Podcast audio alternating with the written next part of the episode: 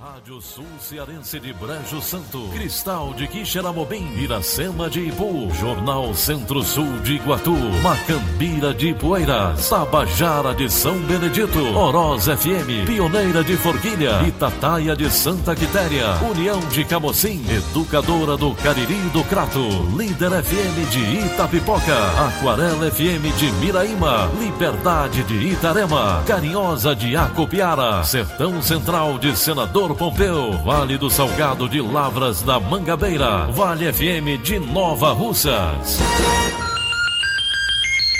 São 6 horas e 31 minutos. Muito bom dia. Hoje, terça-feira, 24 de setembro de 2019. Vamos aqui para as manchetes do Rádio Notícias Verdes Mares. Onda de ataques criminosos faz autoridades reforçarem esquema de segurança no Ceará. Frota do transporte coletivo na capital sofre redução e tem escolta policial. Gonzaguinha da Barra do Ceará vai passar por nova reforma. Votação da reforma da Previdência é adiada no Senado. Essas e outras notícias em instantes. CYH 589. Verdes Mares AM. Rádio Notícias Verdes Mares. Já são 6h32, a gente vai direto para a redação integrada do Sistema Verdes Mares. O Germano Ribeiro atualiza para a gente as informações relacionadas aos ataques criminosos que voltaram a acontecer aqui no Ceará. Muito bom dia para você, Germano. Bom dia, Franco. Bom dia, ouvintes da Verdinha. Olha só, desde sexta-feira foram pelo menos 28 ataques registrados no estado e confirmados pela equipe do Sistema Verdes Mares. Até onde a gente sabe, 10 pessoas foram capturadas até a noite de segunda-feira. Os alvos mais recentes, entre a noite de segunda e esta terça-feira, foram a 15ª Unidade do Juizado Especial Civil e Criminal no bairro Vila Velha, aqui na capital, onde uma bomba caseira foi detonada. Dois caminhões foram queimados em Maracanaú, na Grande Fortaleza. Um caminhão também foi incendiado no pátio da sub subprefeitura de Pacatuba. Quatro veículos estacionados na garagem da prefeitura do município de Jucás, cidade a 407 quilômetros aqui de Fortaleza, também foram atingidos por fogo. Um caminhão sobre a ponte do Rio Ceará, que liga Fortaleza a Calcaia, também foi incendiado e dois ônibus estacionados em um posto de gasolina no bairro Palestina, em Canidé, também foram incendiados. Esses dois últimos casos, o caminhão sobre a ponte do Rio Ceará e os dois ônibus em Canidé, já aconteceram na madrugada desta terça-feira. Pelo menos três ônibus de transporte coletivo, dois carros da empresa Enel Distribuição Ceará e um carro da CAGES também foram incendiados em Fortaleza ao longo da segunda-feira. Testemunhas afirmaram que homens colocaram fogo nos veículos usando gasolina. As ações tiveram início na segunda-feira por volta do meio-dia. Duas pessoas ficaram feridas nessas ações. Um, um, caso foi de um motorista que ficou ferido na perna em um ataque a uma topique no bairro Sítio São João, no fim da tarde de ontem, aqui em Fortaleza. E o motorista de um caminhão teve queimadura no braço quando o veículo onde ele estava foi incendiado em Maracanaú. Dentre as ações previstas, a gente já soube que houve uma convocação. O coronel comandante-geral da PM ele resolveu interromper as férias do efetivo da PM nesse período e convocar né, é, todo o pessoal para se reapresentar às 9 horas de hoje, sob o comando de um oficial, no pátio interno do quartel do Comando Geral, devidamente uniformizados e equipados para compor e reforçar as forças de segurança no Estado durante essa, essa nova onda de ataques que acontece. Nós estamos atualizando informações em tempo real, tanto aqui na, na Rádio Verdes Mares como nos nossos portais Diário do Nordeste e também G1 Ceará. Mais informações a qualquer instante. Germano Ribeiro para a Rádio Verdes Mares. E agora, com a insegurança causada pelos ataques criminosos, a frota de ônibus em Fortaleza também foi reduzida. A gente vai saber agora mais detalhes porque a Marina Alves está nas ruas. Bom dia, Marina. Como é que está a situação agora? Bom dia, bom dia a todos os ouvintes. Eu estou em frente ao terminal do Siqueira e aqui a movimentação é muito intensa já desde o começo da manhã. Por volta de 5 e meia da manhã, a gente já percebeu uma movimentação atípica. Todas as pessoas decidiram sair de casa um pouquinho mais cedo, já prevendo problemas na frota de ônibus por conta desses ataques coletivos, desses ataques criminosos. O Sim de Ônibus e a Etupó informaram ainda ontem à noite que para esta terça-feira a frota vai circular por Fortaleza e também região metropolitana está reduzida 30% dos ônibus estão parados, guardados nas garagens, ou seja, 70% da frota que estão circulando na grande Fortaleza. E aí isso tem causado um transtorno muito grande para quem depende do transporte coletivo. As pessoas saíram de casa mais cedo, mas como tem ônibus a menos, elas acabam esperando muito mais nas paradas e nos terminais. A Polícia Militar, para garantir a segurança desses passageiros, né, informou que vai reforçar a segurança com policiais dentro dos coletivos, uma dupla de policiais dentro dos coletivos. De 5 e meia da manhã até agora, nós só vimos uma viatura saindo do terminal do Siqueira. Não avistamos nenhum ônibus rodando pela Osório de Paiva, também saindo do terminal com escolta policial. Agora há pouco eu conversei com um fiscal do sul de ônibus e ele me informou que um ônibus saiu aqui do terminal para ir buscar os policiais lá na sede do Comando Geral da Polícia Militar, que fica na Avenida Guanambi. Então é possível que esses policiais estejam vindo ainda para o terminal do Siqueira para aí sim fazer o reforço da segurança, entrando nos ônibus e circulando junto com os passageiros para evitar qualquer tipo de ação criminosa. É importante a gente ressaltar e deixar esse recado também para quem depende do transporte coletivo, que a frota está reduzida e, além da frota reduzida, algumas linhas não estão fazendo o itinerário completo.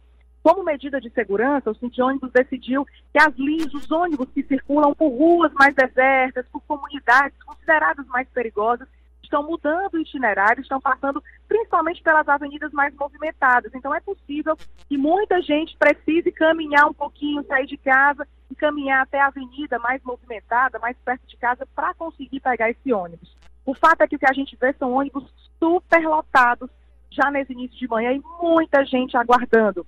Taxistas, mototaxistas estão aproveitando esse momento para lucrar. A gente vê também uma grande movimentação de mototaxistas, de pessoas que aguardam, aguardam, aguardam, mesmo assim, continuam vendo os ônibus superlotados e decidem pegar um mototáxi ou um táxi para seguir caminho e não chegar atrasado ao trabalho. Muita gente relata problemas já desde ontem à noite. Ontem à noite foi difícil sair é, do trabalho para chegar em casa por conta dessa frota reduzida. As topics, por exemplo, a gente está falando até agora de ônibus, mas as topics, né, aquelas vans de transporte alternativo, não estão circulando. Ontem, às 7 horas da noite, todas as vans já foram recolhidas, porque duas foram incendiadas aqui em Fortaleza ontem, e aí o pessoal da cooperativa do, do, das Topics, dos transportes alternativos, decidiram recolher todas as Topics. Então, são muitas opções a menos para esses usuários do transporte público, do transporte alternativo. A gente vai continuar acompanhando essa movimentação, circulando por paradas. A gente está nesse momento, como eu disse, próximo ao terminal do Siqueira, também circulando em algumas paradas da Osório de Paiva, mas pelas informações que a gente vem recebendo, essa é a realidade, essa é a, situação em praticamente todos os bairros de Fortaleza e também na região metropolitana. Vou continuar atualizando qualquer coisa, é só me chamar que a gente volta com mais informações aqui ao vivo na Rádio Verdes Mares. Ok, Marina, muito obrigado pelas informações. São 6h38. A sequência de crimes registrada no Ceará nas últimas horas fez o governador Camilo Santana realizar uma reunião extraordinária com a cúpula da segurança pública do Estado. Em publicação numa rede social, o chefe do executivo classificou as ações criminosas como uma reação ao enfrentamento do Estado ao crime organizado dentro e fora das prisões cearenses. Camilo disse ainda que vai reforçar as equipes nas ruas para intensificar operações. Ele finalizou com a negativa de retorno de regalias aos detentos nas penitenciárias. E o Ministério Público do Ceará também divulgou nota oficial sobre a onda de ataques e afirmou que acompanha com atenção a crise na segurança. O Procurador-Geral de Justiça, Plácido Rios, determinou que o núcleo do Ministério Público do Ceará analisasse as ações que estão sendo desenvolvidas contra a paz e a harmonia social buscando identificar e prender os responsáveis, além de transferir líderes de organizações criminosas envolvidos nas mesmas ações para presídios de segurança máxima. Já o grupo de investigação criminal está acompanhando a distância dos presídios desde as primeiras horas das ações, ou melhor, a dinâmica dos presídios. Com a onda de ataques, o secretário da Administração Penitenciária do Ceará, Mauro Buquerque, reforçou orientações para diretores dos presídios e cadeias cearenses. As instruções foram repassadas por áudio em um aplicativo de mensagens e confirmadas pela pasta. Vamos acompanhar. Os diretores, mais uma vez, o Estado está sob ataque, o que tudo indica. Então temos que novamente mostrar que o Estado não cederá nenhum milímetro. É para fazer e endurecer toda os procedimentos dentro da cadeia. Revista, revista e revista. Estamos juntos, não vamos ceder nenhum milímetro dentro do sistema. Não vamos ceder. Se atacando o Estado acham que vamos ceder, muito pelo contrário, vamos endurecer. Podemos endurecer muito mais. Estamos todos juntos, que Deus continue nos protegendo. Não vamos ceder para o crime, porque cedendo para o crime, quem perde é a população, quem perde é o sistema. Estamos para proteger a população. Ainda nesta edição, a gente volta a falar sobre os ataques criminosos aqui no Ceará. Agora a gente muda de assunto e fala que a polícia avança nas investigações do caso Jamile. Quem tem mais informações é o repórter Elone Pomuceno. O maqueiro que recebeu a empresária Jamile Correia no IJF no dia em que ela foi baleada prestou depoimento à polícia. Segundo os advogados de defesa e acusação do caso, o maqueiro informou que ao atender a vítima ela já estava inconsciente. Nesta segunda-feira, o carro de Aldemir Pessoa foi periciado, onde está apreendido no segundo distrito policial no bairro Aldeota. A equipe tirou medidas do veículo para saber se a versão dele de que Jamile teria batido o rosto no carro pode ser verdadeira.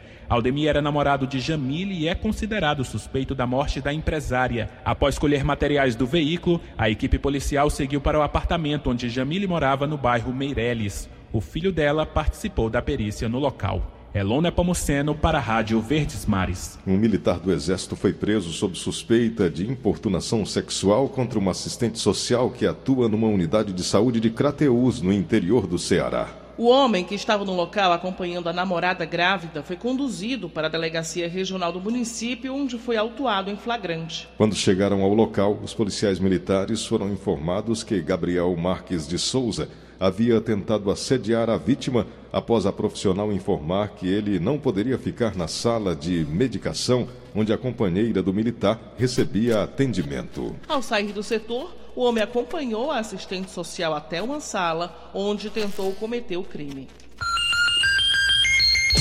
Agora 6h42, em instantes, mutirão da Caixa renegocia dívidas e dá até 90% de descontos. Rádio Notícia Verdes Mares. 6 e 44 Cidade. Motoristas do aplicativo Uber fizeram uma manifestação em Fortaleza para pedir melhorias nas condições de trabalho na plataforma. O ato foi organizado pela associação da categoria. Segundo a entidade, pelo menos 400 veículos pararam nos arredores da Arena Castelão. De lá, eles seguiram para a Assembleia Legislativa no bairro Dionísio Torres. O presidente da Associação dos Motoristas de Aplicativos do Ceará, Rafael Keilon, alega que os motoristas cearenses são os mais mal pagos do Brasil. Ele também cobra a criação de incentivos para a categoria. O Sistema Verdes Mares entrou em contato com a Uber e aguarda posicionamento da empresa. Agora 6h45, vamos para a segunda reportagem da série Um Lar que Pulsa, celebrando o centenário da Casa Juvenal Galeno. Acompanhe com o repórter Diego Barbosa. Um dos mais importantes equipamentos culturais do Ceará, a Casa de Juvenal Galeno completa 100 anos nesta sexta-feira, dia 27. E durante toda esta semana vamos falar, ao lado de Antônio Galeno, bisneto de Juvenal e diretor do espaço, sobre os principais aspectos dessa longeva morada. Começa neste momento a segunda reportagem da série Um Lar que Pulsa. Hoje o assunto é a importância cultural da Casa de Juvenal Galeno. Sob direção das filhas do poeta, Henriqueta e Júlia Galeno, o espaço se consolidou como equipamento em 1919 e, desde a data, aposta na diversidade artística para manter-se atuante. A importância cultural da Casa Juvenal Galeno é muito grande. Aqui nós temos registrado nas paredes desta casa é, momentos expressivos da nossa história cultural e literária. Aqui é, aconteceram eventos com várias personalidades do Brasil, como Gustavo Barroso, é, Clóvis Bevilacqua, Alberto Nepomuceno e várias outras personalidades que enriqueceram este ambiente e que hoje chega aos 100 anos com esse significado é, cultural. Em homenagem à casa e a seu bisavô, Antônio Galeno, lê a segunda estrofe do poema A Minha Casinha, de Juvenal Galeno, presente em sua obra-prima Lendas e Canções Populares. Como está bela a casinha que eu levantei. Dentro dela não invejo nem os palácios do rei. É no vale a fresca sombra de frondosa cajazeira. Não longe geme um riacho aos pés de grande palmeira. É cercada de mil flores que lhe dão os seus odores. Oh, que jardim de primores, que natura feiticeira! Amanhã, na terceira reportagem da série Um Lar que Pulsa, falaremos sobre os diferentes cômodos da casa de Juvenal Galeno. Diego Barbosa, para a Rádio Verdes Mares. Foi assinada a ordem de serviço para a nova etapa da reforma do Gonzaguinha da Barra do Ceará. Confira com o repórter Felipe Mesquita. O Gonzaguinha da Barra do Ceará é um hospital de referência para toda a cidade, principalmente para os moradores da regionais 1 e 5, com foco voltado para o atendimento de emergência e obstetrícia. Não faz muito tempo, ele passou por uma reforma que melhorou as condições da parte elétrica e hidráulica, mas agora vai passar por uma grande intervenção. Vai ser a terceira etapa da reforma do Hospital Gonzaga Mota da Barra do Ceará, que vai contemplar a ampliação completa da emergência com novos leitos de alojamento conjunto, totalizando uma área superior a 1.400 metros quadrados. A secretária da Saúde de Fortaleza, Joana Maciel, conta que quando for concluída a obra, o Gonzaguinha vai ter 33 leitos a mais para internação e 9 leitos a mais para observação. No início do ano que vem será entregue a próxima, daqui da, ainda do Gonzaguinha da Barra, do Centro de Parto Normal, também será entregue no ano que vem. O fato é que no final da gestão do prefeito Roberto Cláudio, nós estaremos com toda a nossa rede hospitalar totalmente reestruturada estruturada. Durante a solenidade de assinatura da ordem de serviço para a reforma do Gonzaguinha da Barra, Joana Maciel anunciou também outros investimentos no setor, como a expansão dos centros de parto normal. Felipe Mesquita para a Rádio Verdes Mares. Agora 6h49. Economia. Começou mais um mutirão de renegociação de dívidas aqui em Fortaleza. Até sexta-feira, os interessados podem procurar a Superintendência Regional da Caixa para conseguir descontos de até 90% no valor que devem. Camila Marcelo tem mais detalhes. O mutirão faz parte da campanha Você no Azul, que promove a renegociação de dívidas em todo o país. Em Fortaleza, os devedores vão poder procurar até sexta-feira, fora os pontos tradicionais, a própria Superintendência Regional da Caixa. O gerente de clientes e negócios da instituição, Tiago Gomes, dá mais detalhes sobre a iniciativa. Aquele crédito em atraso há mais de um ano pode procurar a Caixa, certo, para ver a possibilidade de parcelamento ou até para quitações à vista. As dívidas são de valores realmente, a grande maior parte são de valores pequenos, em torno de dois mil reais, certo? O cliente, por exemplo, tem uma dívida aí de 5 mil reais, pode pagar essa dívida em torno de 500 reais. Esse desconto ele, ele é de acordo com a faixa de atraso que o, que o cliente está com a caixa, com a caixa e também com o tipo de produto, ou seja, vai depender se é um cartão de crédito, se é um CDC e logicamente pela faixa de atraso. Aqui no Ceará, o desconto médio está em torno de 80,5%. Então, volto a refrisar que grande parte dos contratos estão realmente com descontos é, expressivos. Mais de 100 mil pessoas só no Ceará se enquadram no perfil da ação. Para o atendimento é necessário levar apenas documento com foto. Reforçando que o mutirão acontece até sexta-feira, dia 27, das 10 da manhã até as 4 horas da tarde, na Superintendência Regional da Caixa Econômica Federal, localizada na Avenida Santos Dumont, 2772. Márcio Dornelles para a Rádio Verdes Mares. Só uma correção: essa reportagem foi da Camila Marcelo, mas a narração foi do Márcio Dornelles.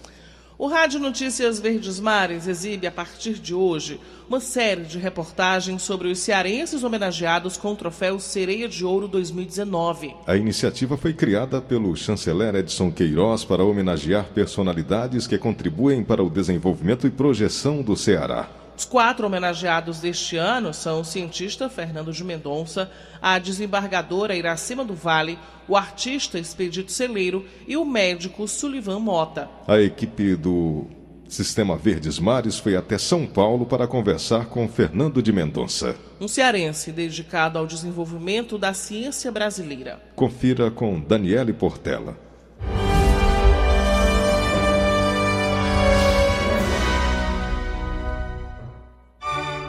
Fernando de Mendonça é engenheiro de formação. Eu fui aviador, fui engenheiro, fui cientista, mas eu acho que eu sou mais engenheiro que qualquer outra coisa. O estímulo para se dedicar ao conhecimento começou ainda menino em Guaramiranga, cidade onde nasceu. E cada dia descobria uma coisa nova. Então era um desafio. Desafios que o levaram para o alto. Primeiro meu interesse foi em aviação. As trilhas do conhecimento levaram Fernando para a NASA. A aproximação aconteceu ainda na década de 1960, quando assumiu o Instituto Nacional de Pesquisa Espacial, o INPE, e desenvolveu setores da ciência como a meteorologia. A meteorologia no Brasil era péssima. A previsão acertava 5 a 10%. Hoje em dia, as previsões do, de meteorologia do INPE acerta entre 80% a 90% das vezes. O cearense, que sempre viveu à frente do seu tempo, acumulou conhecimento e se tornou um dos grandes nomes da ciência do Brasil. Fernando de Mendonça é um dos homenageados do Sereia de Ouro 2019. Eu sinto gratidão enorme, emoção, então, com respeito à, à homenagem.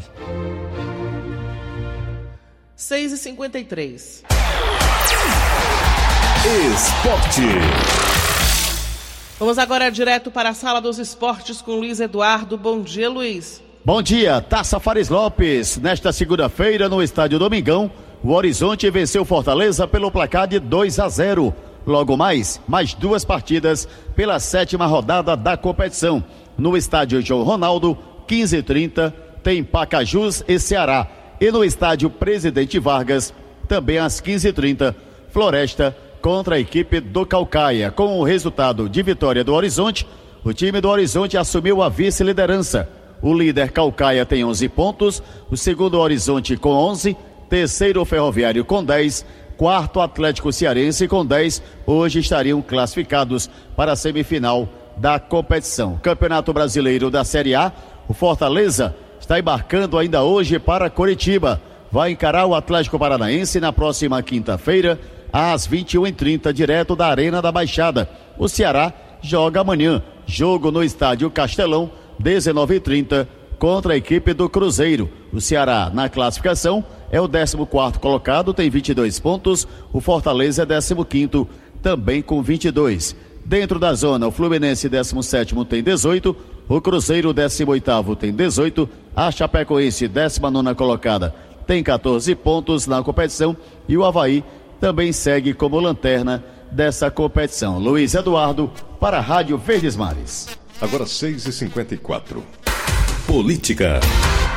O adiamento da votação da reforma da Previdência no Senado é o tema do comentário do Inácio Aguiar. Bom dia para você, Inácio. Bom dia, amigos da Verdinha. Estava prevista para hoje a votação da reforma da Previdência no Senado, mas a sessão acabou adiada para amanhã. O senador cearense Tasso Gereissati, o relator da proposta, já concluiu o relatório e o projeto estava praticamente pronto para ser votado. Mas por que, que ele não foi votado? Por que, que ele foi adiado? Ele ficou para quarta-feira depois de pressões de parlamentares para que o governo federal libere as chamadas emendas, que são aquelas indicações de senadores ao orçamento para suas bases eleitorais são obras e recursos do interesse dos parlamentares em cada um dos estados. Na verdade, a informação divulgada na mídia nacional mostra que Brasília continua sendo Brasília, sem entrar no mérito da proposta. Brasília segue sendo o espaço em que impera o toma lá da cá, o espaço das negociatas. E os interesses da população continuam lá em terceiro plano ou daí para frente, meus amigos. Precisamos de mudanças urgentes.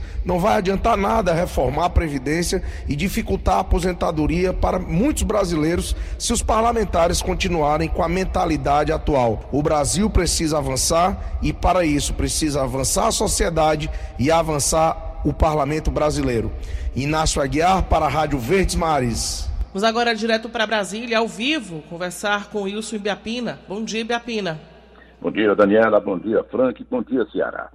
Um grupo de 21 senadores prepara nova investida contra o Supremo Tribunal Federal. Como não conseguiu criar uma CPI para investigar integrantes do Supremo, o grupo, batizado como Muda Senado, prepara agora uma proposta de emenda à Constituição, uma PEC, que estabelece prazo para mandato dos ministros do Supremo de 8 a 10 anos. Tem a possibilidade de recondução, além de mudar os critérios de escolha de seus integrantes. O senador cearense Eduardo Girão, que é um dos membros do Buda Senado, disse que o Supremo não está ouvindo a população. O único lugar onde não pode faltar justiça é no Supremo. O Supremo não é investigado e se coloca acima de outros poderes. Hoje, pelo menos outras três propostas para instituir mandatos no Supremo Tribunal Federal já tramitam na Comissão de Constituição e Justiça do Senado. Os textos dependem de um parecer do senador Antônio Anastasia, do PSDB de Minas Gerais, e não há previsão para que o tema seja pautado no colegiado. O, lá nos Estados Unidos, lá em Nova York, em vez de jantar com Donald Trump, o presidente Jair Bolsonaro foi a uma pizzaria ontem com a sua mulher. Na semana passada, o próprio presidente brasileiro havia anunciado o jantar com um americano. Hoje, logo mais às 10 horas, o Bolsonaro, o presidente Bolsonaro, vai ocupar a tribuna para abrir a 74ª Assembleia da ONU, ocasião em que ele vai reposicionar o Brasil diante dos líderes de, outras, de outros 192 países. Deverá defender a soberania da Amazônia e informar ao mundo a nova política exterior do Brasil. Às vésperas de completar 10 meses de mandato, Bolsonaro falará logo depois do secretário-geral da ONU, o português Antônio Guterres, e imediatamente antes do discurso de Donald Trump, o que aumentará ainda mais a audiência das palavras do presidente Bolsonaro. Pelas redes sociais, o presidente disse que no discurso será a oportunidade de apresentar ao mundo o Brasil que estamos construindo. Não estão previstos encontros bilaterais com outros chefes de Estado. A agenda inclui somente, segundo o Palácio do Planalto, um encontro com o senador republicano Rodolfo Giuliani, que tornou-se famoso por implementar uma política de tolerância zero contra criminosos no tempo que ele foi prefeito de Nova York. O encontro está previsto para as três da tarde, no hotel em que Bolsonaro está hospedado. A previsão é que o presidente embarque de volta ao Brasil hoje à noite, por volta das 21h45, e que chegue a Brasília amanhã às 7h30 da manhã. Wilson Ibiapina de Brasília para o Rádio Notícias Verdes Mares. 6h59. Missão de Padre Ibiapina no Cariri completa 155 anos no próximo mês e o repórter Antônio Rodrigues faz um resgate do legado do sacerdote sobralense. Considerado para muitos o cearense do século XIX, o Padre Ibiapina visitou o Cariri pela primeira vez há dois séculos. Ainda jovem, veio morar no Crato quando seu pai assumiu a função de tabelião na comarca local. Com pouco tempo, foi mandado para morar em Jardim, onde ficou até 1823, quando rumou para o seminário de Olinda, em Pernambuco. O sacerdote só retornaria ao Cariri em outubro de 1864, para fundar quatro das 22 casas de caridade que espalhou pelo Nordeste. Além disso, foi responsável por orientar as construções de barragens, cemitérios, igrejas e açudes aqui pela região. Conversamos com o professor de História da URCA, Océlio Teixeira, que falou um pouco sobre o legado do Padre Biapina. O Padre Biapina teve uma importância para a igreja naquele momento extremamente é, relevante. Ele peregrinou né, o, o Nordeste, e além do trabalho pastoral, né, de conselhos, de confissões, tinha também o trabalho social, de construção de poços, de construção de cemitérios, de recuperação de capelas. No próximo mês completam 155 anos do trabalho missionário do Padre Biapina aqui na região do Cariri. Hoje há um processo de beatificação aberto no Vaticano para o sacerdote sobralense. Em 1992, ele foi nomeado servo de Deus pelo Vaticano. A causa é conduzida pela Diocese de Guarabira, na Paraíba. Antônio Rodrigues, de Juazeiro do Norte, para a Rádio Verdes Mares. 71 agora, acabamos de apresentar o Rádio Notícias Verdes Mares. Redator Elone Pomuceno. Participações de Wilson Ibiapina, direto de Brasília. Áudio Nelson Costa. Contra-regra Alinha Mariano. Diretor-geral de jornalismo Ildefonso Rodrigues. Outras informações acesse verdinha.com.br ou facebook.com/barra verdinha 810. Durante a nossa programação, novas informações sobre os ataques criminosos aqui no Ceará. Em meu nome, Frank Rabelo, e em nome de Daniela Delavor, tenham todos um bom dia. De segunda a sábado, seis e meia da manhã. Rádio Notícias Verdes Mares.